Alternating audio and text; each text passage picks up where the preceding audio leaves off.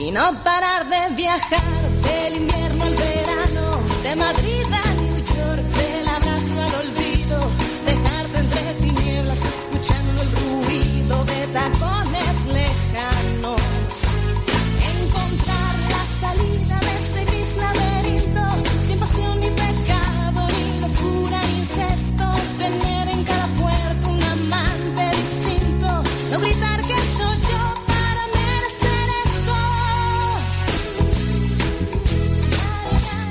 Buenos días, buenos días a todos. Mi nombre es David, soy tu psicólogo online y este es tu programa Psicología Tecnológica, escapando del gris laberinto.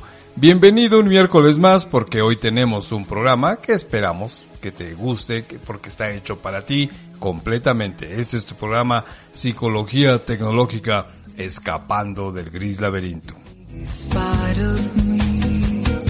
Aquí en Psicología Tecnológica, recuerda que trabajamos para ti en todos los sentidos y bueno, pues también te estamos ofreciendo terapia vía online. A lo mejor no para ti porque no lo necesitas, pero de pronto en estos tiempos de pandemia tendremos un familiar que puede estar estresado, exaltado, extremadamente asustado, temeroso, enojado, que no pueda dormir porque la pandemia pues le ha hecho creer que la vida casi se va a acabar, ¿no? Bueno, pues para eso nosotros te ofrecemos terapia vía online y en estos tiempos de pandemia nos hemos solidarizado con ustedes y te ofrecemos pues la primera sesión gratis y además las demás restantes pues te vamos a cobrar la mitad de lo que normalmente cobramos y hoy por hoy son 350 pesos. Así es que la primera gratis y ya después son 350 pesos. Y es terapia breve, es decir que no nos vamos a tardar toda la vida para tratar tu problemática. No, en realidad no, solamente es un corto tiempo y bueno, ya verás los resultados porque nosotros estamos trabajando para ti en todos los sentidos y tu salud mental y emocional para nosotros es muy importante. Por favor. Y si bueno, si alguien de tu familia o tú estás interesado, pues mándanos un mensaje, un mensajito ahí por el WhatsApp. Recuerda que estamos en México. El número es el 55 46 59 68 57. Va de nuevo. 55 46 59 68 57. Nosotros encantados de atenderte. Y bueno, pues te recordamos que este programa está formado por dos barras. La primera barra se llama Hechos y Cosas, donde te vamos a platicar de algún tema pues que a nosotros nos parece interesante y que bueno, pues nos puede servir como información general. Así es que Hechos y Cosas es la primera barra y después tenemos la segunda barra que se llama Destripando la canción y recuerda que ahí utilizamos una cancioncilla pues para sacarle las tripas y hablar de un tema psicológico que pues a lo mejor te puede interesar a ti o a alguno de tu familia. Así es que este es tu programa Psicología Tecnológica Escapando del Gris Laberinto.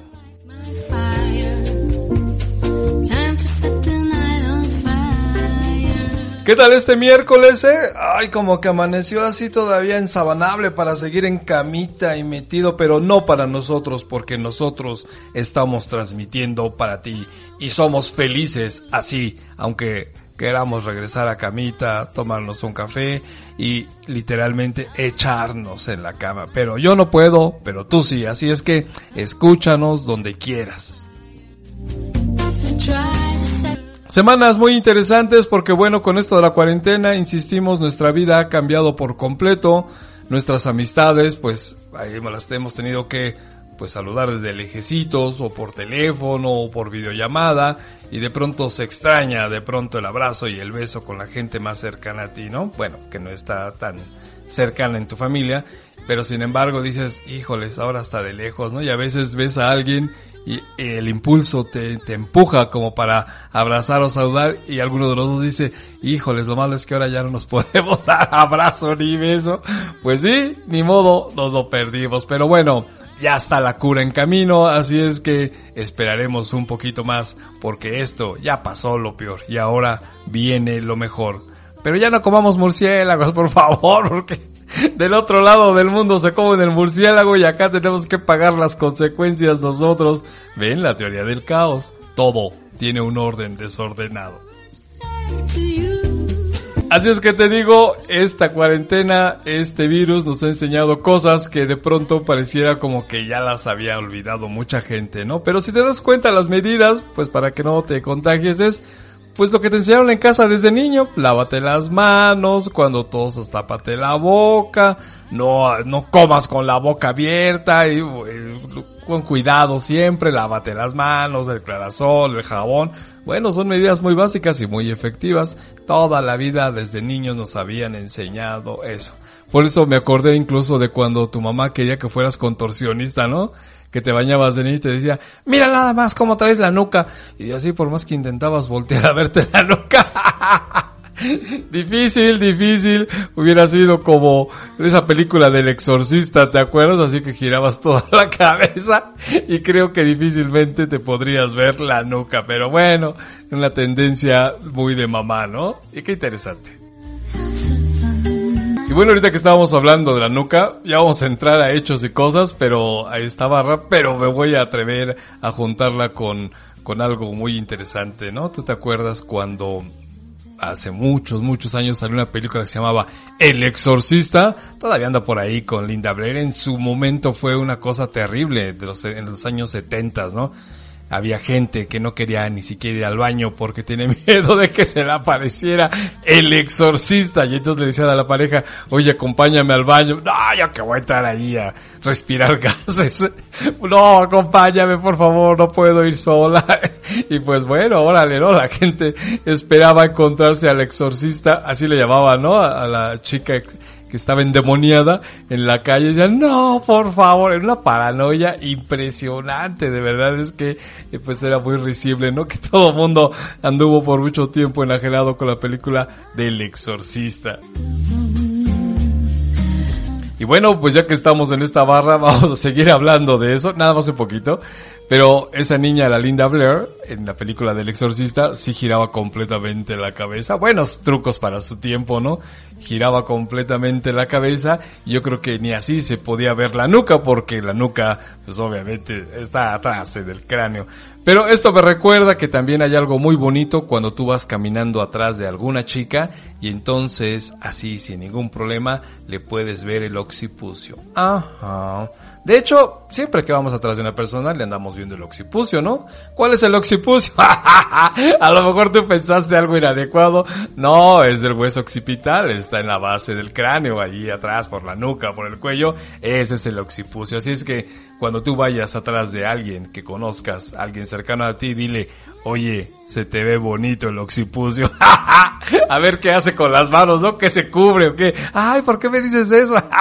el occipucio, oh, ¿qué tiene? El hueso occipital atrás, en la nuca, en el cuello, arribita, ¿no? La base del cráneo, ahí está el occipucio, el hueso occipital. Así es que, pues bueno, también puede ser bello, ¿no? Bonito occipucio.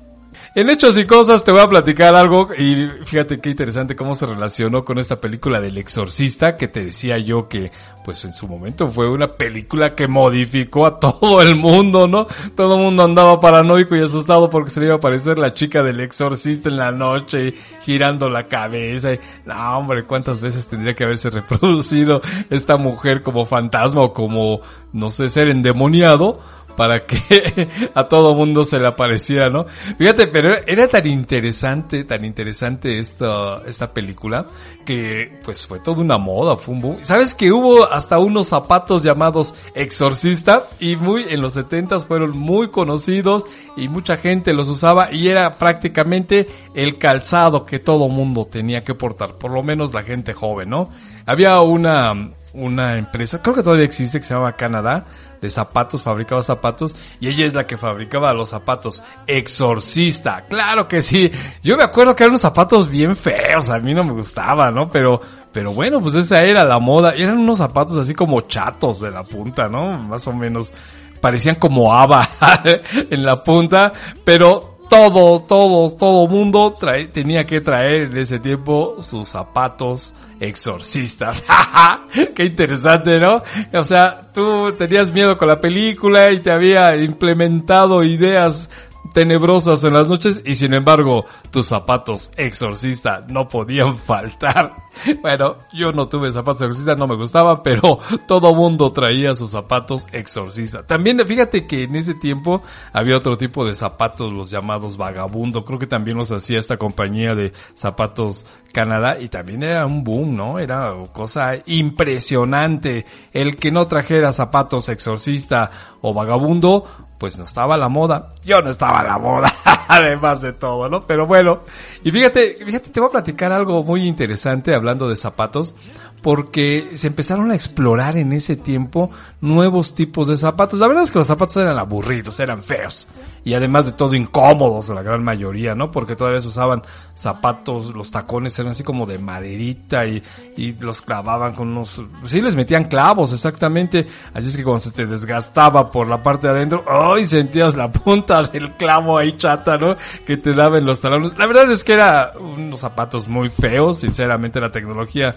estaba muy atrasada, pero eh, fíjate, se empiezan a romper de pronto esos estereotipos de zapatos clásicos, así muy formales y todo aquello, y empiezan a aparecer esos zapatos, te decía, como el exor o los exorcistas o los vagabundo, y luego fíjate que un poquito más, ya a finales de los setentas, apareció una moda entre los jóvenes muy interesante porque eran zapatos como de gamuza, color cafecito o grisecito así, pero sabes que la suela era como de de espuma. Imagínate que esa espuma que puedes echar en medio de los muros y que fun, se infla y que se pone así cafecita, pues así se veía la suela de los zapatos. Y entonces eran suelas gruesas, yo creo que medían como dos centímetros y medio, ¿no?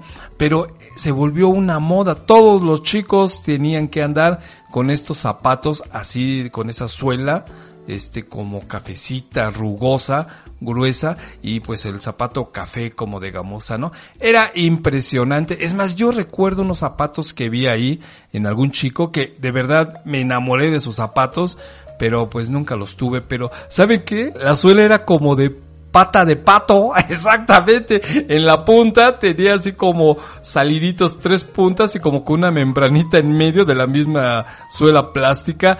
Impresionante, era como un pato, ¿no? Y así, era precioso, zapatos normales, pero con la punta como patas de pato. Oh, qué bonito. Yo no tuve esos de pata de pato, pero sí tuve mis zapatos así de gamuza café con esa suela plástica. Interesante. Y, y, fíjate, tengo una anécdota. Una vez, pues era yo un adolescente ahí, este, platoso.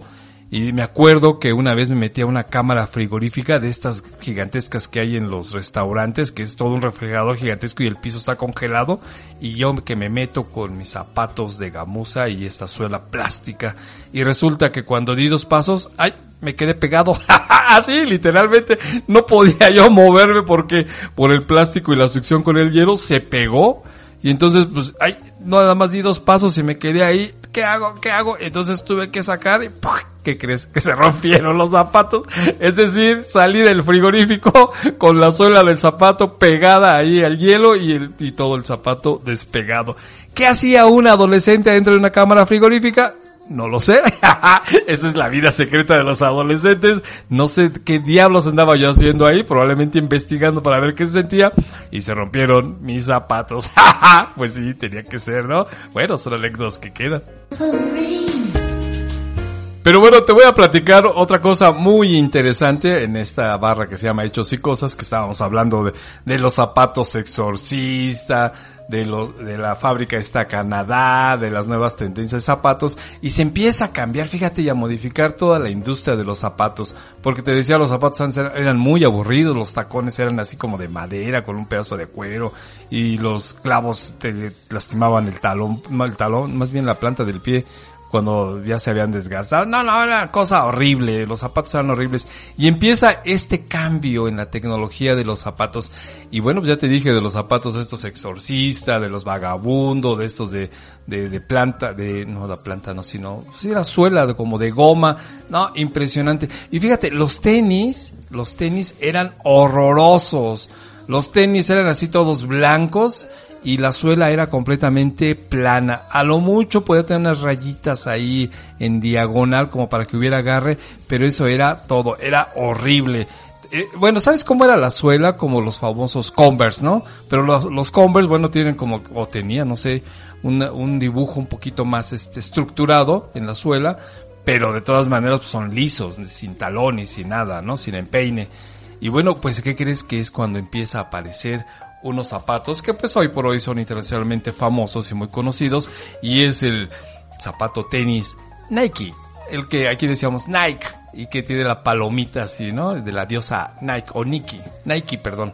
Entonces, este, fíjate, te voy a platicar una historia. Este cuate es un norteamericano que de pronto dice, bueno, pues yo voy a seguir haciendo mis zapatos, ya estaba haciendo algunos zapatos, se los, se, tenía una relación con los japoneses, pero pues un día pues ya rompió esa relación, más o menos fue como en el año de 1971, y entonces dice, voy a fabricar mis propios zapatos deportivos, y dice, ¿dónde los voy a fabricar? ¿Y dónde crees que este cuate, el creador de los Nike, empezó a fabricar sus primeros zapatos? Así es, aquí en México. ¿Qué tal, eh? ¿Verdad que- ¿Verdad que no sabías eso? Porque la idea era hacerlos de manera económica. Y se vino aquí a Guadalajara, aquí precisamente con los del Calzado Canadá, que pues ya era muy una fábrica de zapatos muy famosa aquí en México. Y dice, oigan, empiecen a hacerme mis zapatos. Pues órale, ya vas, te vamos a hacer tus zapatos. Y así es como se empezaron a fabricar los zapatos. Canadá ya tenía como que experiencia fabricando zapatos porque ya le había fabricado alguna vez para Adidas, ¿no? Y estos zapatos Adidas se utilizaron en las Olimpiadas de México 68. Y bueno, pues ahora le tocaba a Nike. Este cuate todavía no tenía ni logo, ni marca, ni nada. Y entonces, este, pues ya le, le dijeron de acá de Estados Unidos, órale, carnal, porque ya te tenemos que fabricar y cómo le hacemos. Y dice, ¿cómo le hacemos? ¿Cómo le hacemos? Y bueno, pues ya mandó a hacer su logotipo este de la palomita y se le ocurrió pues ponerle el nombre de la diosa griega Nike.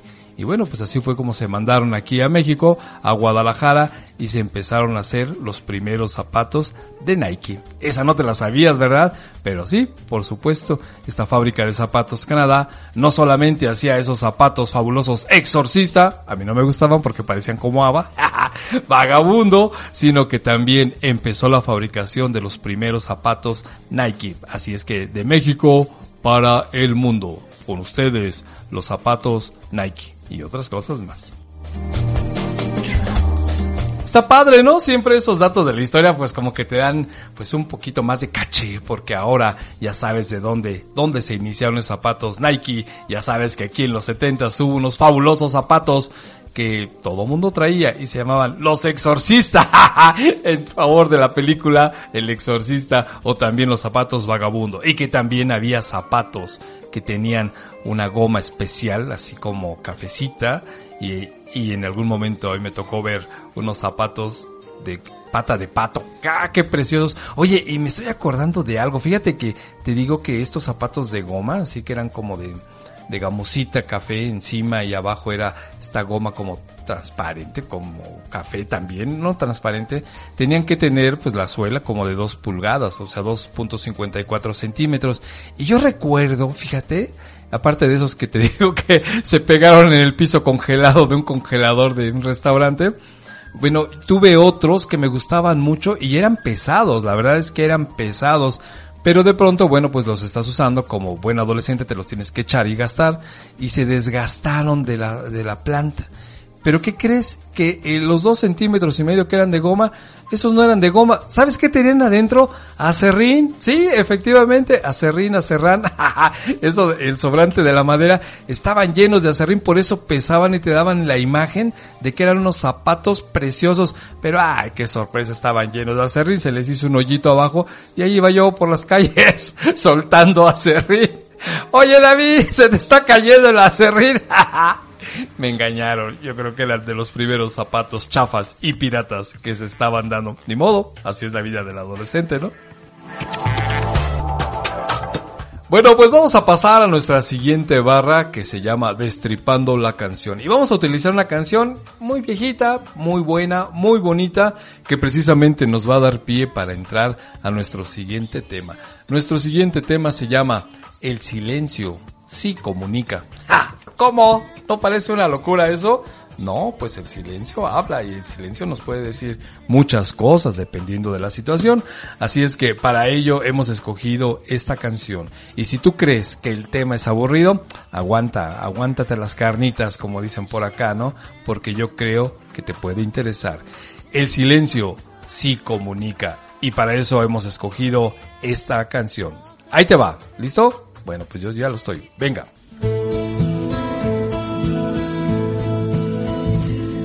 Hello, darkness, my old friend. I've come to talk with you again.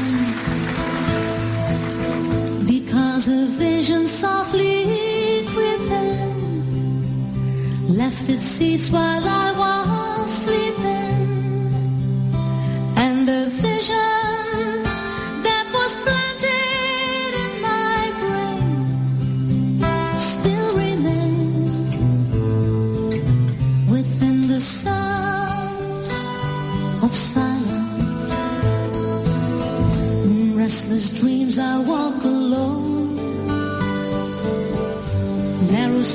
Of cobblestone.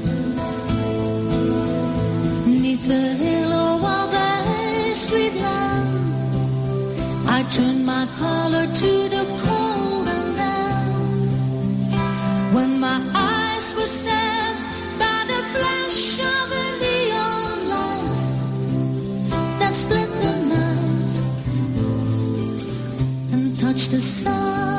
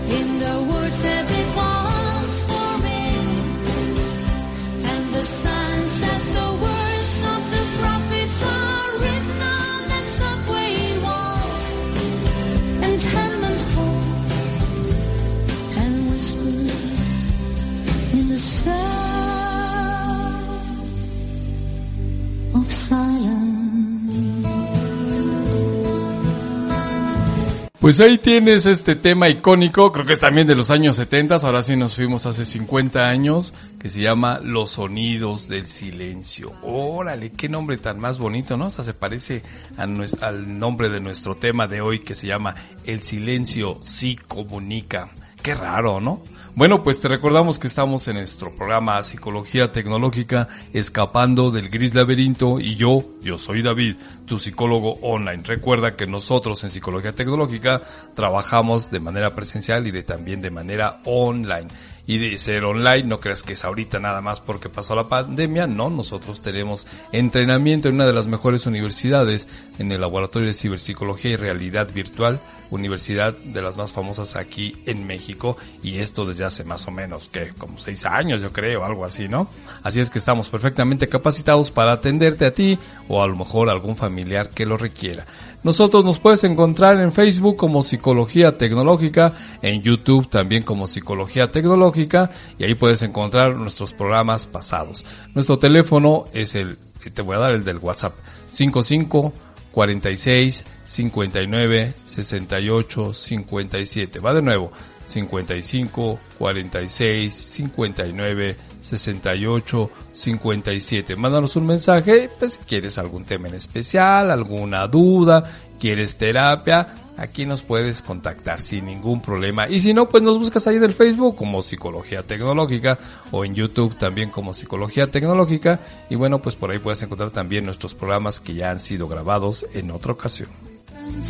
Y bueno, pues estábamos hablando de que después de esa cancioncita de los sonidos del silencio, esa versión tan bonita que escuchamos ahí, nuestro tema se llama El silencio sí comunica.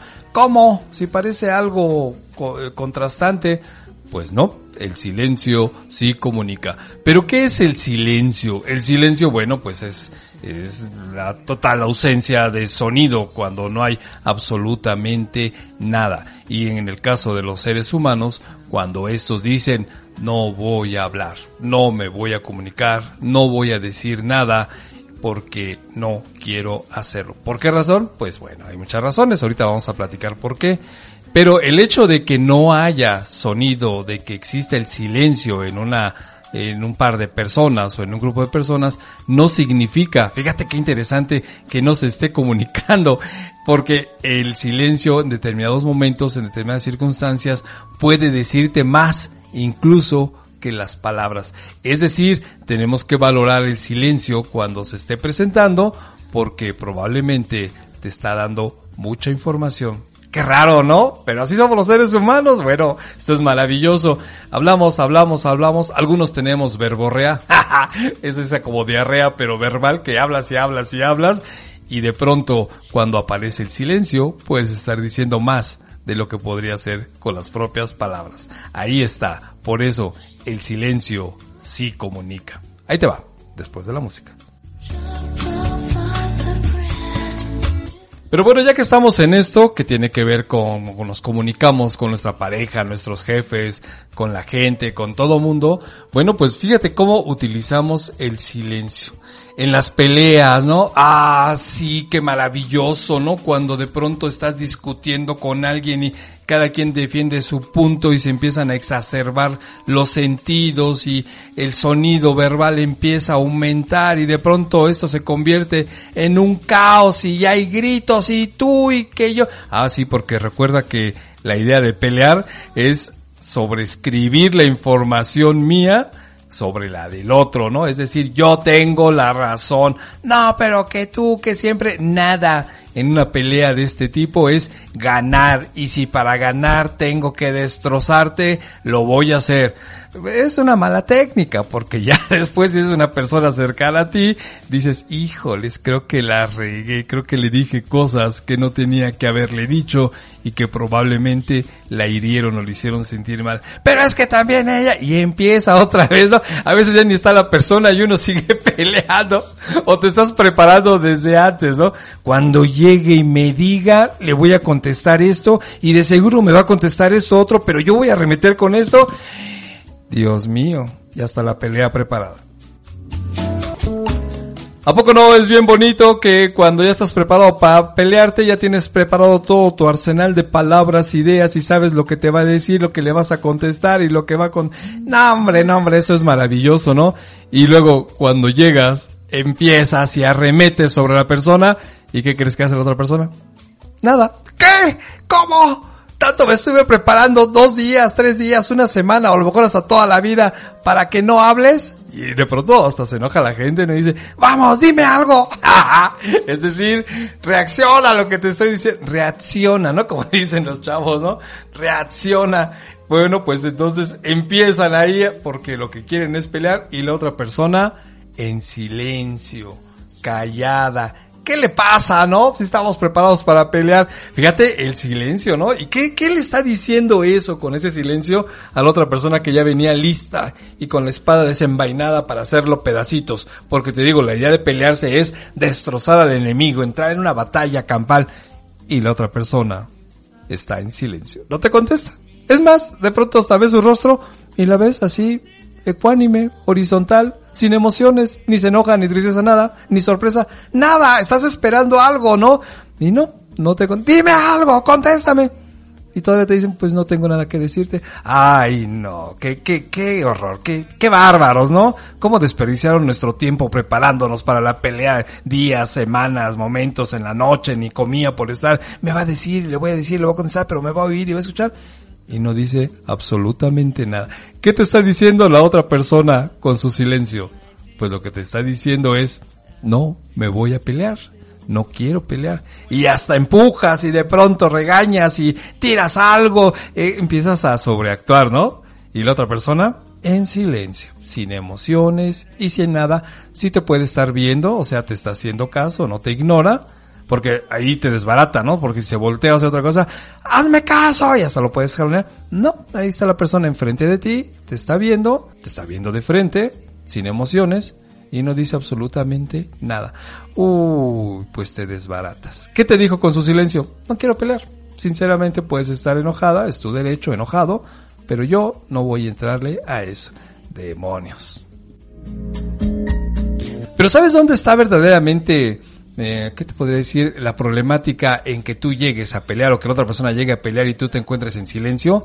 Pues la incógnita que le creas. Exactamente, porque la otra persona o la persona que llega agresiva, pues lo que quiere son respuestas, ya tiene preparado todo su itinerario, todo su discurso, su speech, diríamos, ¿no? Ya está preparado, sin embargo, cuando no hay respuesta, pues lo que le están creando es una incógnita, es más, ya no sabe si lo está haciendo bien, si lo está haciendo mal, porque si llega gritando, arremetiendo, aventando, insultando, pues está sobreactuando. Y si de pronto la otra persona no reacciona, ay, hasta se te desbarata el teatrito, ¿no? Porque ya te sentiste ridículo, ya alardeaste, ya corriste como gorila y no obtuviste la respuesta que tú esperabas o que buscabas, porque simplemente con el silencio de la otra persona, pues a ti te crea una incógnita, te crea una duda, ya no sabes qué está pasando, ¿no? Y entonces, pues lo que estábamos acostumbrados a funcionar y hacer, pues hoy por hoy ya no tiene sentido. Qué raro, ¿no? Ahí está, el silencio la inmovilidad en algún momento, pues te puede provocar pues que te desarmes con todas tus armas que tenías preparadas. Recuerda, nuestro teléfono aquí en Psicología Tecnológica es el 55 46 59 68 57. Nuestra página en YouTube, así se llama, Psicología Tecnológica, y en el Face, Iguanas Ranas, Psicología Tecnológica, y con gusto, pues ahí te atendemos, platicamos, te damos la primera sesión gratis para ti o algún familiar que lo necesite, porque en estos tiempos de pandemia hay gente con mucha ansiedad, con mucho enojo, con mucho miedo y pues bueno, no tienen que vivir así, la verdad es que para eso está la psicología. Así es que búscanos y nosotros encantados de atenderte, te vamos a dar la primera sesión gratis y las siguientes te las vamos a dar a mitad de precio, es decir, ahorita están en 350 pesos cada uno. Y es terapia corta, ¿eh? No dura toda la vida, así de que, uh, estar allá, mm, mm, para nada. Y no tengas miedo, el psicólogo, los buenos psicólogos, no te critican, no tienen prejuicios, no te dicen qué es bueno, qué es malo, simplemente te van a acompañar como nosotros para que encuentres lo que estás buscando. Y muchas de las veces lo que buscamos es paz interna, paz mental. Para eso está psicología tecnológica. Fíjate que hablamos de esto del silencio en las peleas. A veces también la persona cuando guarda silencio en una pelea es, es bastante benéfico y te voy a decir por qué. Porque fíjate, puede ser que uno de los dos llegue gritando, exigiendo, peleando, es que tú, es que no, que eso, que no. Y entonces tú te enfrascas también, pues en la competencia, ¿no? Porque parece una competencia, a ver quién grita más, quién ofende, quién este, se vuelve más, no sé, ríspido en la plática y en la pelea. Bueno, no es plática, en realidad es una pelea en la gritonería y bueno, eh, pareciera que es una competencia a ver quién pierde más rápido la cordura o la razón. Bueno, pues fíjate, cuando puedes ocupar, te das cuenta y ocupas el silencio, es decir, no contestas, no agredes, no respondes, sino solamente escuchas en silencio, vas a poder darte cuenta de algo muy interesante. Probablemente la otra persona que te está discutiendo no sabe cómo decirte lo que le está molestando el reclamo, no lo sabe porque bueno, pues no lo aprendió así o está acostumbrado y a lo mejor lo hace con gritos y con estas peleas, ¿no? Pero fíjate, puede ser que no lo sepa decir, pero ¿qué crees? Que a lo mejor sí tiene la razón. ¿Sí, ¿Sí me explico? O sea, es interesante. Porque nosotros, perdón, hemos estado acostumbrados a estar gritando, peleando, exigiendo las cosas de cosas que pueden ser válidas o cosas que no lo son. Pero qué tal si dentro de eso lo que te está pidiendo, lo que está exigiendo, lo que está reclamando, sí es válido, sí tiene razón, pero no sabe expresarlo. Esa es la gran diferencia. Y si tú te enfrascas en lo mismo, pues por supuesto que pues te vas a perder. Y ahí es donde está la pelea, la discusión, los insultos y no se arregla absolutamente nada. Pero si guardas silencio, es más, te aguantas esa parte de responder salvaje que tienes y a mí no me van a ver la cara, nadie me va a gritar, etcétera, etcétera. Te relajas y tratas de entender lo que está diciendo la otra persona, aunque no lo sepa decir, puedes llegar a un acuerdo. Incluso, ¿eh?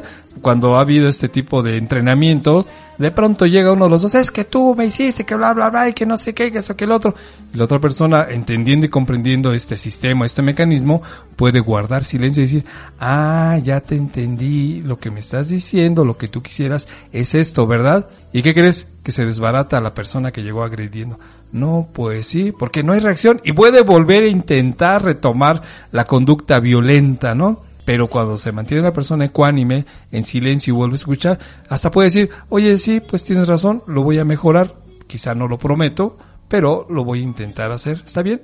Ah, se acabó la pelea, yo tan preparado que venía después de semanas y todo eso, no, pues no. Así es, pero el silencio te puede ayudar precisamente para entender a la otra persona, porque a lo mejor, insisto, no sabe decírtelo, no sabe hacer el, el pedimento, pero sin embargo, puede ser que tenga la razón. Piénsalo. Fíjate, uno de, de las partes más clásicas es en casa cuando tu mamá te empieza a gritar por algo, ¿no? Sí, ya te vas con tus amigotes, que no sé qué, que esto, que el otro, que yo sabe. Y tú, no, ya siempre es lo mismo contigo, mamá, yo ya soy libre, ya soy grande. Así pasa, ¿no? Y me estás controlando la vida. No, pero es que eres bien inútil, eres una inútila. Ah, inútila. Entonces, este, no, mira cómo llegas, que no sé. Y ahí están los gritos, ¿no? Entonces parece que está peleando. Y tú respondes igual, ya soy grande, ustedes me están aquí teniendo como esclavo, que no sé qué. Y así empieza, tengo derecho a divertirme mi juventud. Y, ah, y empieza el mismo circo y el mismo drama de toda la vida. Pero si de pronto guardas silencio, aguantas la presión porque de veras, como estamos tan acostumbrados a reaccionar, pues siempre es la pelea por lo mismo, ¿no? Y siempre es lo mismo. Y escuchas lo que te está diciendo, en realidad, insisto, no te lo sabe decir, pero quizá tenga razón. A lo mejor lo que te está diciendo con tanto grito es, pues me preocupas, cuídate, no exageres, eres importante para nosotros. Y entonces cuando captas la información, ah, pues ya no se provoca más pelea. No te preocupes, mamá, voy a llegar a la hora, una hora adecuada, en buena condición, me junto con gente sana y solamente me voy a divertir. Así es que mamá, te agradezco, no te preocupes, lo haré mejor. ¿Qué tal, eh? Está raro, ¿no? Esto de lo que te estamos hablando en esa posición se llama escucha activa, es decir, no es que solamente oigamos el ruido de las palabras, las peleas, la verborrea y todo eso, no. La escucha como tal activa significa ponerle completamente atención a lo que nos está diciendo la otra persona para entender desde qué contexto nos lo está diciendo, cuáles son sus sentimientos, qué emociones están apareciendo y cuál es la idea principal que nos está pasando. Esto de la escucha activa, fíjate que es un entrenamiento maravilloso que se les da a nosotros los psicólogos cuando somos desde que somos estudiantes, ¿no? Y así tal cual, escucha activa. No es solamente lo que la persona esté diciendo verbalmente, sino lo que intenta comunicarnos a través pues de su expresión, de su lenguaje, de sus ideas. Por eso la escucha activa tiene uno que estar precisamente en silencio, pero no significa ignorando a la persona, sino todo lo contrario, poniendo mucha atención precisamente en lo que está diciendo, porque probablemente nos puede estar hablando de dolor, de confusión y no lo sabe expresar como tal, sino simplemente lo dice como pues con frases que tengan que ver con odio, con no sé qué tanto tipo de cosas. Así es que este es un entrenamiento maravilloso para los psicólogos. Yo siempre cuando tengo pues a la gente que en algún momento le estoy ayudando para su carrera, les explico que esto de la escucha activa es como leer entre líneas. Es decir, volvemos a lo mismo. Puede ser que la persona no sepa decirlo, pero no significa que nos esté mandando un mensaje muy importante. Entonces, mediante la escucha activa, lo que nosotros hacemos es ponemos mucha atención y aprendemos a leer entre líneas qué es lo que nos quiere decir. Porque fíjate, a lo mejor puede llegar una persona hablando, es muy común que se llegue enojado con los padres, ¿no? Es que mi mamá, que eso, que el otro, y siempre desde que yo era niña y que bla, bla, bla. ¿Qué está diciendo la persona? ¿Está diciendo que su mamá es mala? Pues no está diciendo que no quiere a su mamá? Pues no, tampoco. En realidad, si nos ponemos con esta escucha activa, guardamos silencio y ponemos mucha atención y empatía en el cliente, nos está hablando de que hay un dolor, de que hay un dolor porque le hubiera gustado esta otra parte de vivir con su mamá o que tiene esta carencia inconclusa con respecto a la mamá, etcétera, etcétera. Pero para ello, pues tienes que tener pues mucha habilidad, porque si no, pues hay gente, bueno, como, como afuera que cae en el error de darles consejos. Y los consejos, nosotros los psicólogos profesionales no damos consejos. ¿Cómo le podemos decir a la gente que haga con su vida? Alguna vez llegan clientes y dicen, oiga, es que yo estaba esperando que usted me dijera cómo le iba a hacer. Pues no, porque si tú lo haces según desde mi perspectiva, pues yo creo que puede ser conveniente desde mi perspectiva, pero a ti te puede pues dar en la torre y después te puedes arrepentir y por supuesto que pues las consecuencias las vas a llevar tú, ¿no? Es como cuando viene una persona, oiga, es que mi marido me maltrata. ¿Y qué va a hacer? ¿Qué hago? ¿Me separo? ¡Ja! Y entonces, si eres un consejero tarugón, pues sí, sepárese señora, porque usted tiene derecho a vivir, ese es un mal hombre. Entonces, pues no es cierto, eso no es cierto, eso. Imagínate la bronca en que metes a la persona. Son decisiones personales, pero sí le vas a ayudar mediante la escucha activa sabiendo qué es lo que la persona está buscando, qué le duele, qué es, cuál es su carencia, cuál es su necesidad, cuál es su reclamo en realidad, guardando un poco de silencio. Ojo, ojo, nosotros trabajamos en psicología pues, un enfoque que se llama cognitivo-conductual. Significa, como ya tenemos platicado, que nosotros trabajamos con los pensamientos, las emociones, los sentimientos y las acciones de la persona. Eso se llama un constructo, cómo la persona ve el mundo y a través de él cómo se relaciona pues con eso, con el mundo. Entonces, como consecuencia, nosotros sí participamos activamente, pues precisamente con, pues, con el, la, la, persona cuando está en terapia, pero si le damos su tiempo y utilizamos esta parte del silencio para que nos comunique, para que nos pongamos listos en esto de la escucha activa y saber realmente qué es lo que la persona está buscando, qué es lo que nos quiere decir. Es muy diferente esta terapia cognitivo-conductual a otro tipo de terapias donde de pronto el, paciente solamente va a hablar, hablar, hablar, hablar y el terapeuta no interactúa. No, en cognitivo-conductual nosotros sí tenemos mucha interacción, por supuesto pero también utilizamos la escucha activa y ahí es donde en algún momento estamos permitiendo, digo porque es una plática de dos, pues que la persona se exprese y nosotros guardamos un poco de silencio, pues para entender y escuchar qué es lo que nos quiere decir. ¿Qué tal? Esto aquí en la jerga de la psicología se llama silencio terapéutico. En algún momento aparece también la persona que está hablando, hablando, hablando, hablando, hablando y de pronto se queda callada o de pronto haces un comentario con respecto a alguna de sus ideas o de su forma de ver el mundo y la persona se queda callada y tú también te quedas callado. Puede parecer que son momentos incómodos, pero ¿qué crees que no es maravilloso el silencio terapéutico? Porque en ese instante en que se ha formulado una pregunta o que hay una, un concepto nuevo, el cliente, la persona se queda callada y el terapeuta también se queda callado. Y entonces son unos segundos, un minuto quizá, a lo mucho, dos minutos ya dependiendo de la situación, donde ninguno de los dos habla, el terapeuta tampoco interacciona. ¿Y sabes para qué sirve? Porque esa idea, ese concepto que de pronto al cliente le hizo insight, insight dentro de la jerga de, de la psicología es que le cayó el 20, está pues reformulando sus ideas. Fíjate, pueden ser ideas de toda la vida, ya este preconstruidas y que las ha usado en todo momento y de pronto en ese instante el cliente empieza a recapacitar con respecto a si era adecuado o no era adecuado, cómo funciona, cómo fue, qué sucedió y pudiera parecer un momento incómodo, pero para nada. El silencio terapéutico, así en terapia, es maravilloso porque es cuando la persona empieza a reestructurar sus ideas. ¿Ya viste? El silencio comunica. Así que el silencio como tal, pues sí, comunica, comunica dependiendo del momento, de la situación, del entorno eh, y cómo se use además. En terapia te digo que sí se escucha, más bien sí se, sí se utiliza muy a menudo como silencio terapéutico cuando llega el momento en que el cliente y el terapeuta se quedan callados porque hay una idea que le está viajando en la mente a la persona. O sabes también qué pasa, de pronto eh, la persona puede aprender, es que esto es interesantísimo, ¿eh? puede aprender a que un momento de calma, un momento de tranquilidad es bueno y puede ser diferente y raro porque hay gente que te decía yo en otro programa, ¿no? Solamente se la pasa gritando, hablando, hablando, hablando como para llenar un espacio hueco y de pronto cuando se le da la oportunidad de que esté en silencio, ah caray, pues no estoy acostumbrado, pero resulta que me está gustando. Y tan es así que bueno, pues ya hay gente que después ya utiliza la meditación y todo aquello y se busca un espacio para estar con él, para estar oyendo, haciendo entre comillas sus pensamientos, reconociéndose, haciendo una evaluación de sus cosas y bueno, todo esto pues se hace en silencio porque está trabajando consigo mismo. Hay gente que utiliza un poquito de musiquita por ahí o cosas semejantes, pero bueno, pues lo importante es ese ensimismamiento. La palabra lo dice, estar contigo y es estar en silencio, estar en paz, no espantarte. A veces escuchamos a la gente que dice, es que yo llego a mi casa y para hacer qué hacer, pongo el radio a todo volumen, ya estoy cante, cante y barre y barre. No, pues está muy padre. A ver, haz lo mismo, pero sin la música ay, y hasta se espantan, ay no, es que no me gusta, me asusta. Fíjate, a veces estar con nosotros mismos en silencio, a gente que no está acostumbrada, por supuesto que sí le asusta, ¿no? Y bueno, pues ya cuando empiezan a conocer esta particularidad de poder estar consigo mismo, escuchar sus pensamientos, o ni siquiera pensar, meditar es eso, ¿no?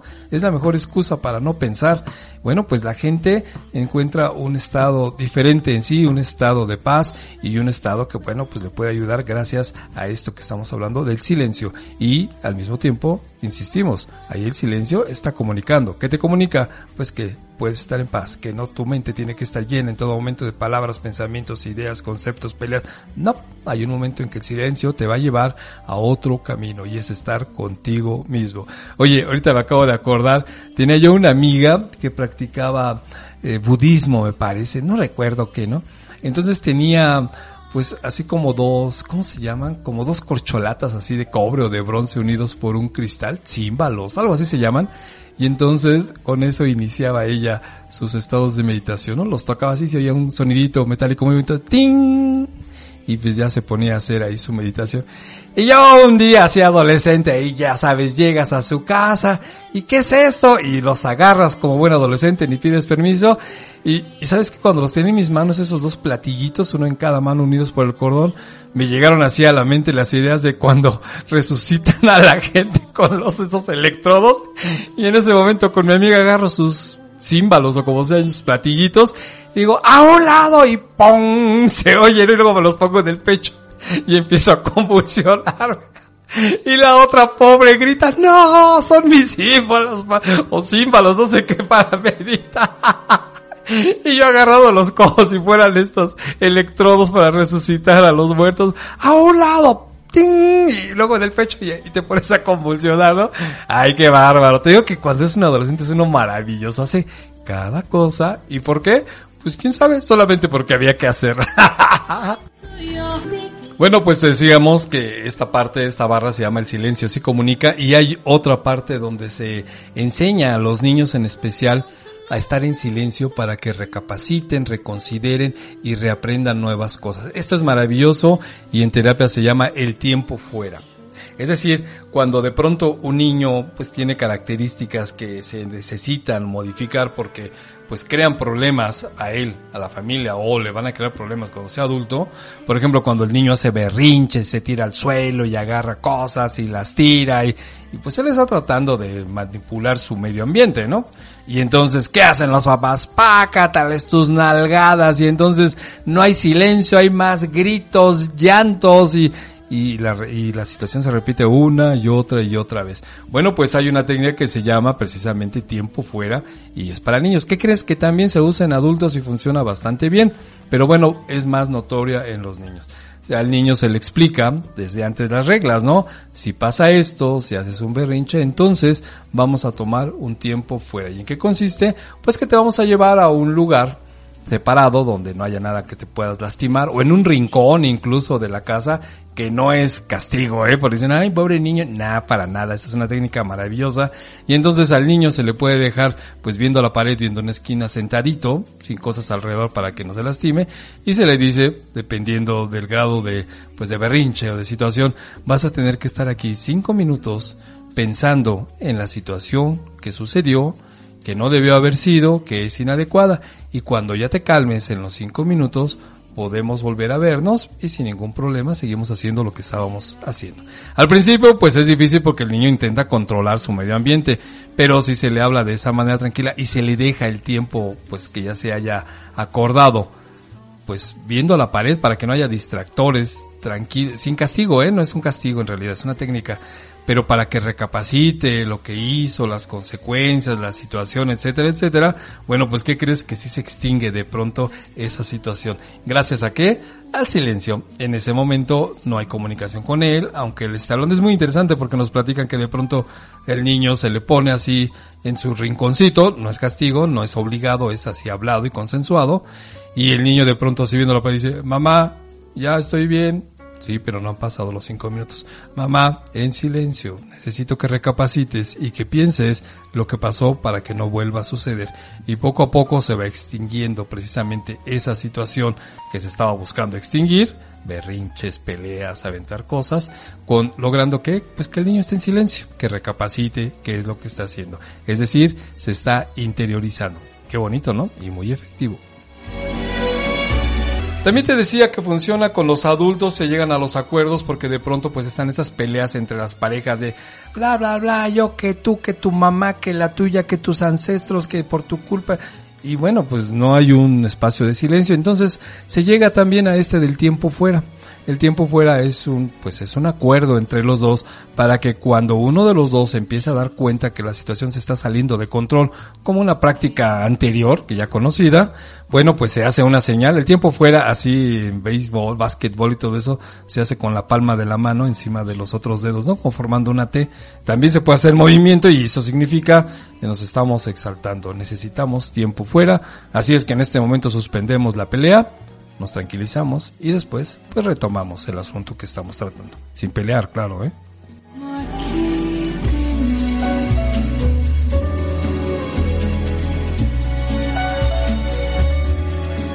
Claro que para el tiempo fuera en adulto se necesita querer arreglar las cosas, mucha madurez y por supuesto que se respeten las reglas. Pero son acuerdos, se hacen acuerdos incluso hasta escritos, así como si fuera un formato, ¿no? Yo fulanito de tal me comprometo con fulanita de tal para que cuando la situación se empiece a salir de control, que se empiece a subir el volumen de voz o haya un ataque, entonces se haga el movimiento y se diga tiempo fuera. Y los dos tienen la obligación de separarse, tranquilizarse y después retomar de una manera sana, agradable, pues entonces el tema de discusión. Qué padre, ¿no? Pero fíjate, es otra vez entramos en silencio. Es decir, recapacitamos, pensamos, interiorizamos y pues ya reaccionamos de una manera más sana. El tiempo fuera, te decía, también funciona para los adultos. Fíjate, hasta aquí hemos hablado de los beneficios del silencio. Pero como buenos seres humanos, no, hombre, nosotros le encontramos a todos, ¿no? Porque hay otra cosa cuando utilizas el silencio, pero como castigo. Ajá, exactamente. El silencio como castigo. Te habíamos hablado en un principio de cómo se puede utilizar el silencio en una gresca, pero para evitar pelear más. Sí, hemos, eh, te hemos hablado cómo el silencio se utiliza de manera terapéutica para que la persona pues tenga un insight, que le caiga el 20. Te hemos hablado de cómo el silencio es importante mantenerlo para tener una escucha activa y comprender lo que realmente nos está diciendo la otra persona, aunque no lo sepa decir. También te hemos hablado cómo el silencio ayuda en el tiempo fuera para los niños o para los adultos para recapacitar y para no hacer más gresca. Pero por el otro lado, también como buenos seres humanos podemos utilizar el silencio como una manera de castigo. Así es, efectivamente. ¿Quién te castigaba como así con el silencio ignorándote? Híjoles, pues en casa, ¿no? Mamá, ¿verdad? Mamá, ya me voy a portar bien, pero ya háblame. Y la mamá ya está, mm, quédate de aquí, niño latoso. Mamá, que no sé qué, ya no te quiero, quédate aquí y no te hablo. No, hombre, sí, son castigos fuertes para el niño que, pues los papás son pues todo su mundo, ¿no? Y también para adultos, ¿no? Porque de pronto cuando estás en pareja y llegas, oye, pues ya regresé, ya sé que tuvimos una bronca, pero bueno, vamos a arreglarlo, arreglarlo. Y la otra o el otro así como que, "Hmm", hasta levantan así, aprietan la boca y levantan la cabeza con movimiento semicircular, así, "Hmm". ah, no, así no te hago caso. Te dan la comida y te la avientan ahí, ¿no? O te dan el gasto y ahí te lo dejan, ¿no? Eso se llama desdén silencioso. ¿Qué tal? ¿Ya te habías dado cuenta? Pues sí, el desdén silencioso como tal existe y existe muy a menudo. ¿Para qué? Pues para lastimar y castigar a la otra persona. ¿Desde dónde? ¿Desde cuándo? Pues en todos lados, ¿no? Utilizamos el desdén precisamente para manifestar que estamos enojados, que estamos furiosos, que no nos pareció, pero no te lo comunico con palabras, sino que con el silencio, porque con el desdén lo que te estoy manejando es que me eres indiferente y además te tengo desprecio. Ay, qué fuerte, ¿verdad? ¿Ya te habías dado cuenta de eso? Pues ahí tienes, es una forma de utilizar el silencio para agredir o atacar a una persona o por lo menos hacerla sentir mal con el desdén silencioso. Te ignoro. La verdad es que podemos vivir en el mismo cuchitril, en la misma habitación nos encontramos en las noches, pero como que ni te veo, ni te fumo, ja, y menos te hablo. Aunque la otra persona, oye, pues ya háblame, ¿no? Ya me castigaste con tu silencio, ¿no? Pues no, la verdad es que te estoy desdeñando, estoy utilizando el desdén silencioso. No te hablo, te ignoro. Simplemente con esto te digo que pues yo estoy enojado, enojada contigo, pero sin embargo te lo voy a manifestar. Te estoy mandando un mensaje. Fíjate, te estoy hablando con mi silencio. El desdén silencioso significa que no te voy a prestar atención, no me importa tus necesidades. Te voy a manejar mi desprecio y te voy a te voy a enseñar que para mí eres indiferente. ¡Ja! Eh, con señoras, señores, niños niñas, pájaros, insectos, con ustedes el desdén silencioso. Y les voy a dar mi desdén silencioso así. ¡Ja! ¿Saben qué es lo chistoso? Que cuando hago pausas o pautas para que se oiga un poquito de musiquita, resulta que la música se acaba. ¡Ja! Creo que quien me está haciendo un desdén silencioso es la programación de la música. Pero no importa. Espero no tener complejos con eso.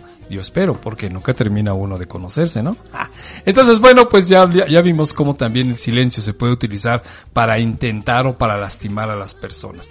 Es más, ¿sabes dónde lo practicamos y dónde se aprende? En casa, por supuesto.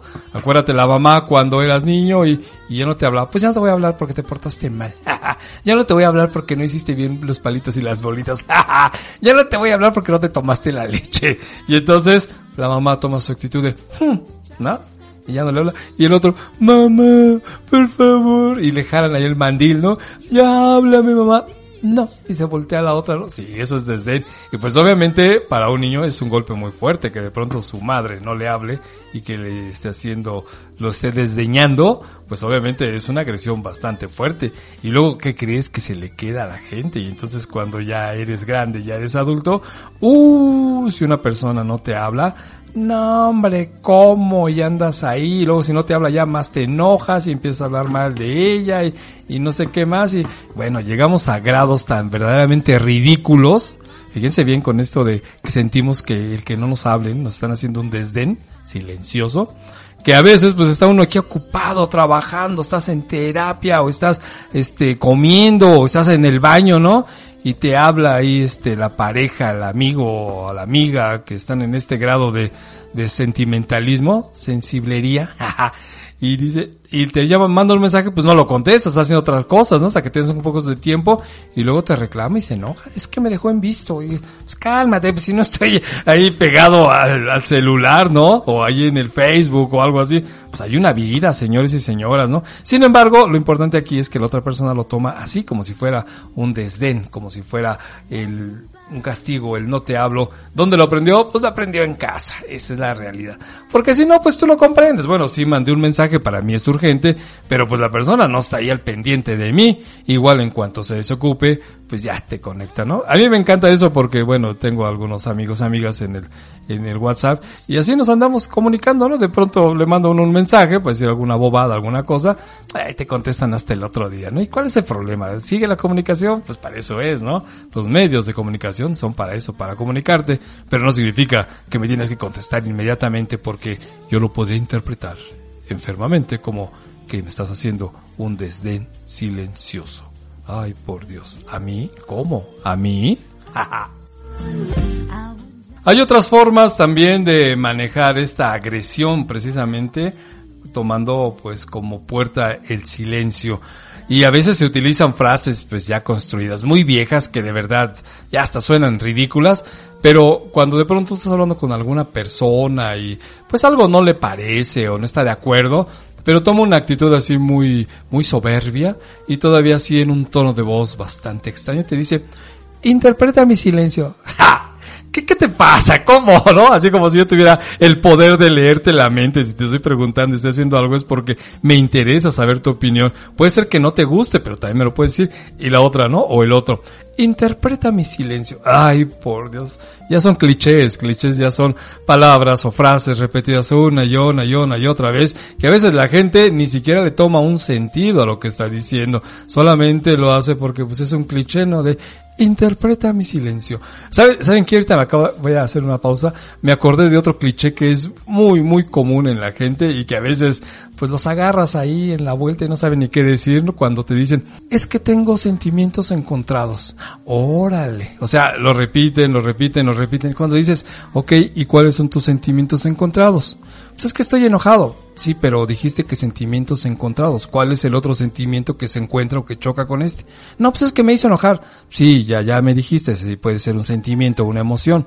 Pero ¿con qué está encontrándose? ¿Con qué otro sentimiento? Que sea diferente, ¿no? No, pues es que nada más me hizo enojar. ¿Sí se dan cuenta? O sea, no nos damos cuenta muchas veces de lo que estamos diciendo. Un sentimiento encontrado tiene que ver con dos opciones que son contrarias y que en el mismo momento se encuentran por supuesto, que puede ser a lo mejor alegría y enojo, ¿no? Eso es un sentimiento encontrado cuando en una situación se produce esto. Dice uno, ay, ¿cómo puedes tener alegría y enojo en un instante? Pues entonces, ¿para qué decimos que tenemos sentimientos encontrados? Un sentimiento encontrado es así, son dos diferentes que se encuentran en una misma situación. Y bueno, yo tengo una prima, mando saludos a mi prima, que vive allá por la frontera, ella es muy interesante porque de pronto hay situaciones que pueden parecer chuscas o que le pueden molestar y eso es de toda la vida. Y ella se ríe pero al mismo tiempo que se ríe llora. Y de verdad llora porque a lo mejor algo le lastimó pero de pronto vuelve a reír y así se la pasa. Es interesantísimo. Yo creo que has conocido gente así no que se ríe y llora al mismo tiempo. Bueno ahí puede ella tener un sentimiento encontrado porque por un lado le da risa la situación chusca que está viviendo y al mismo tiempo se siente adolorido confundido porque le está causando algún tipo de aspereza. Esos son sentimientos encontrados, ¿no? O por ejemplo, cuando de pronto llegas a ver a una persona que en su tiempo fue muy querida, pero te engañó, ¿no? Y de pronto cuando la vuelves a encontrar con el paso del tiempo, pues se vuelve a reanimar esa chispa que te hacía sentir cuando estaba contigo, pero al mismo tiempo recuerdas el engaño que te hizo, pues ahí están los sentimientos encontrados. Por un lado es el gusto de volverte a ver por lo que me representas o por lo que me recuerdas, pero por el otro lado también me da mucho coraje por lo, porque me engañaste o me viste la cara, ¿no? En un instante, fíjate, con una persona, ahí sí son sentimientos encontrados. Pero te digo, de pronto, ay, nada más repetimos los clichés, como lo vimos por ahí muy bonito, es que tuve sentimientos encontrados. Oye, ¿y cuál fue tu sentimiento, no? ¿Cuáles, fueron esas dos ambivalencias? No, pues enojo. No, no, espérate. O sea, ese es uno. Y el otro, no, pues es que estaba yo enojado porque, no, cálmate. ¿Sí se dan cuenta? Entonces, repetimos, repetimos, repetimos y no nos damos cuenta muchas de las veces lo que estamos diciendo. Lo mismo pasa con estas frasecitas hechas como de, interpreta mi silencio. Pues, pues que, que soy adivino, que y además si me dices interpreta, me estás dando opciones, ¿no? Por un lado lo puedo interpretar de una manera positiva y del otro lado de una manera negativa, ¿no? Y a veces cuando dice la gente, bueno, ¿y cómo lo interpreto positivo? Pues como quieras. Ah, bueno, pues entonces estamos en paz, ¿no? No, no estamos en paz. Oh, por fin. Entonces, no se trata entonces de que interpretes, solamente estás utilizando un cliché, pues nada más como para parecer especial o porque se te ocurrió. Ay, qué feo, ¿no? Entonces, ¿qué significa el silencio? Hemos dicho al principio que el silencio es la ausencia del sonido, en este caso de palabras, de conceptos, de, de lo que tú quieras, ¿no? Pero nos hemos dado cuenta en el transcurso de este pequeño programa como el silencio es muy importante y puede ser utilizado para bien o puede ser utilizado para lastimar. Así es que depende de cómo lo estés tú utilizando, pues obviamente es el resultado que vas a obtener. Porque si de pronto, fíjate bien, es que también pasa, ¿eh? pasa mucho en las parejas, si de pronto alguien se queda callado, no para evitar un problema, porque cuando tienes un problema te puedes quedar callado y después cuando se baje pues ya hablan del problema o de la situación. Pero cuando te quedas callado estás como ignorando a la persona, estás haciendo ese desdén silencioso. Llega el grado en que se hace tan común que la otra persona, que pues bueno, buscaba eh, pues, intercambiar ideas contigo, pues ya ni caso hace. Y de pronto ahí sí empieza a aparecer ese silencio de incomodidad, ese silencio de ya no me importa, ese silencio de haz lo que tú quieras, yo hago lo que se me pegue la gana, pero seguimos viviendo juntos, ¿no? Porque pues hay un intercambio de algo por ahí, no sé si de dinero, de espacio, o está llenando un aparente hueco que tengas, pero ya ni nos hablamos, ¿no? Y bueno, fíjate, ahorita me acabo de acordar de otro cliché. Este es muy interesante cuando una persona tiene a su amante, hombre o mujer, ¿eh? Yo he escuchado ambos y que de pronto pues ya están ahí conquistando a otra pareja y todo eso y dicen, oye, pues es que tú tienes pareja, ¿no? Tienes esposo o tienes esposa. Uy, no. Nosotros ya ni nos hablamos. Es más, ya ni dormimos en la misma recámara. Con decirte que ya no tenemos ni relaciones sexuales. Sí, mira tus cuernotes. Ve, ve a inventar a otra persona eso, ¿no? Lo que pasa es que te estás ligado a la persona. Pero fíjate cómo aparece él. Ya ni nos hablamos. Ya nada más estamos juntos por los niños, ¿no? Es para que no sufran. Pero en realidad, pues no, no es cierto. No hay nada de eso. No, sí puede ser que la situación esté terrible y difícil. Pero la verdad es que se está ganando algo. ¿Por qué no te separas? Porque estás ganando algo. Yo no sé si es comodidad económica, imagen, una necesidad emocional, nada más de tener y no sentirte que estás abandonado sola, una cuestión social. ¿Qué van a decir? Que fracasé, que no sé qué más, que esto, que el otro, ¿no? Entonces, fíjate, me estaba acordando de una señora que ella decía, e- ella no era cliente, era una conocida. Decía, nosotros somos cinco hermanas, creo. Pero todas, así lo decía, ¿no? Todas se casaron y fracasaron. No me diga. Todas fracasaron. Yo soy la única que está con el marido. Pero siempre era su mismo discurso. Todas se casaron y todas fracasaron. Yo soy la única que sigue con el mismo. Ya, ya, la verdad es que ya era una cantaleta, ¿no? Y yo sabía su vida, pues ella me platicaba y yo veía cómo tenía esa vida con el esposo, alcohólico, golpeador, abusador sexual con otras familias, desobligado. No, no, una cosa así, ¿no? Y bueno, ya una vez, la verdad es que ya me hartó. Te digo esto hace muchos años, no era, no era cliente ni nada. Y de las cinco hermanas, todas han fracasado, menos yo. Yo sigo con el mismo marido. Y entonces ya volteo y le digo, sí señora, pero ¿cómo le ha ido? Ay, sí, ¿verdad? ¿Sí te das cuenta? O sea, bueno, el hecho de que de pronto estuviera con una apariencia, pues ella llenaba una necesidad de imagen. Pero la vida real, no, hombre, si le iba como en feria. Ay, Dios mío, hay que tener cuidado con los clichés, ¿no? Eso de interpreta mi silencio. La verdad es que es fastidioso, ¿no? Porque no te dice nada. Y en realidad utilizas aparentemente una herramienta como arma, pero pues no tiene una función muy práctica, ¿no? Es hasta chocante. Interpreta mi silencio y así mueven la cabeza un poquito a la derecha, ¿no? A la izquierda. Así es que si vas a terapia y de pronto en algún momento crucial, alguna pregunta, alguna idea, los dos se quedan en silencio, no te sientas incómodo. Es una forma de que tú empieces a conocerte a ti mismo, de que empieces a pensarlo o de que por lo menos pues te encuentres atrapada en una respuesta muy tuya y que de pronto pues no tiene pues una, una realidad social, ¿no? O familiar o personal. Simplemente, pues te encajonaste. Y pues bueno, el terapeuta te está dando la oportunidad de que recapacites, de que reacciones y que pues de pronto, pues tú mismo empieces a reconocer tus pensamientos. Porque ¿sabes qué es lo más difícil en la vida? Conocerse a uno mismo. Ya sé, ya sé que tú dices que eres que mejor te conoces porque desde que eres niño has estado contigo, sí es cierto, pero ¿qué crees que es maravilloso cuando llega uno a terapia o cuando la persona está en terapia y dice, ah caray, nunca había visto esto desde este punto de vista, o nunca me he dado cuenta de lo que estaba yo diciendo, o nunca me había percatado de que no me conocía. Y pues la idea es esa, de la terapia vienes a reconocerte y a saber cómo estás funcionando o cómo no estás funcionando y que entonces recapacites, recapitules y retomes el camino que estás buscando.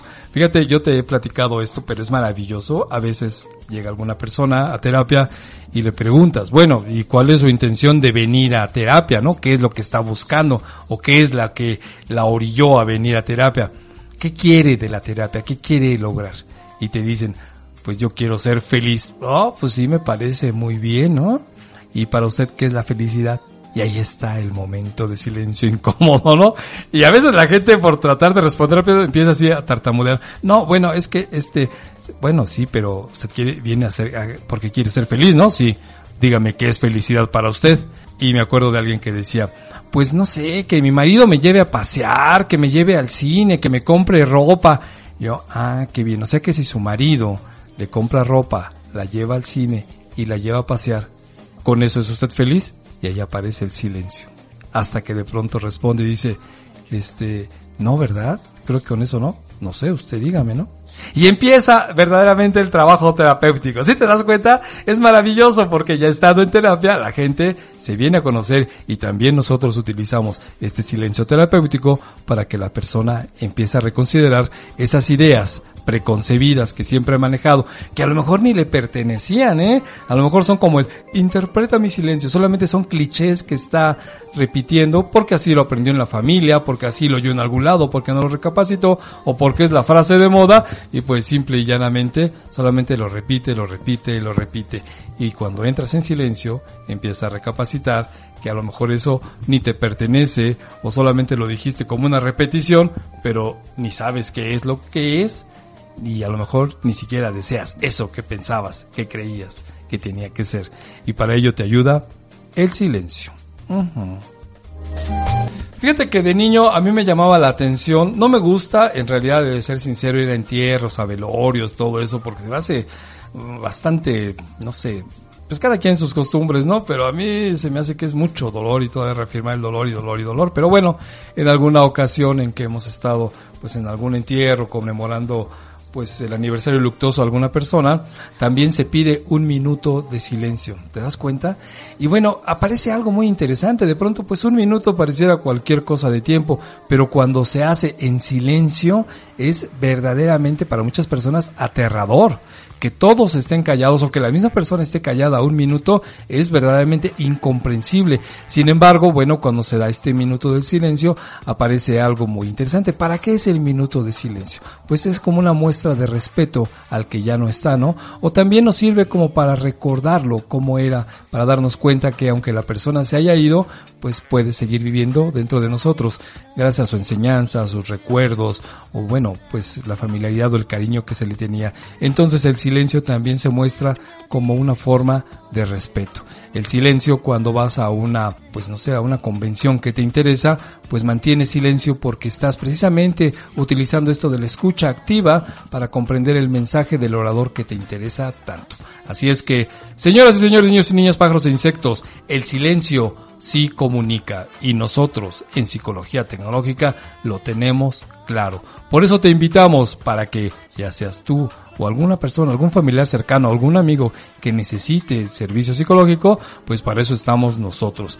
Y el teléfono, mándanos un mensaje al WhatsApp, es el 5546 59 6857 Psicología Tecnológica y así con ese nombre también nos encuentras en YouTube y en el Facebook Psicología Tecnológica. Nosotros estamos para acompañarte porque recuerda, nunca más estarás solo.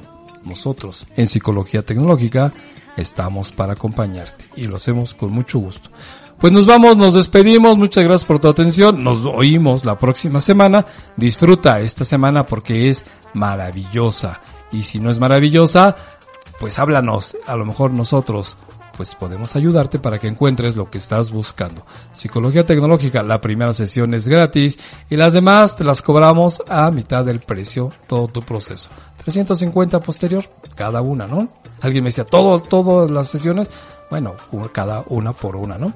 Así es que te voy a dejar con mi silencio por esta semana y nos vemos el próximo miércoles. Te mandamos un saludo. Yo, yo soy David, tu psicólogo online y nos oímos la próxima semana. Bye bye.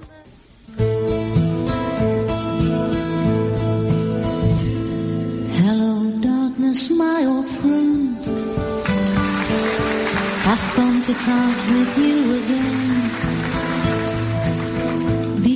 A vision softly creeping left its seats while I was sleeping. And the vision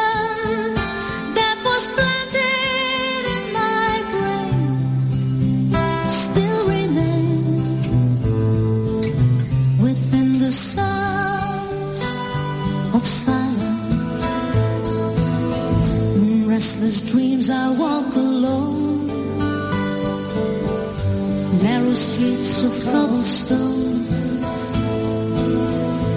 Neath the halo of a street lamp, I turned my collar to the cold and damp. When my eyes were stabbed by the flash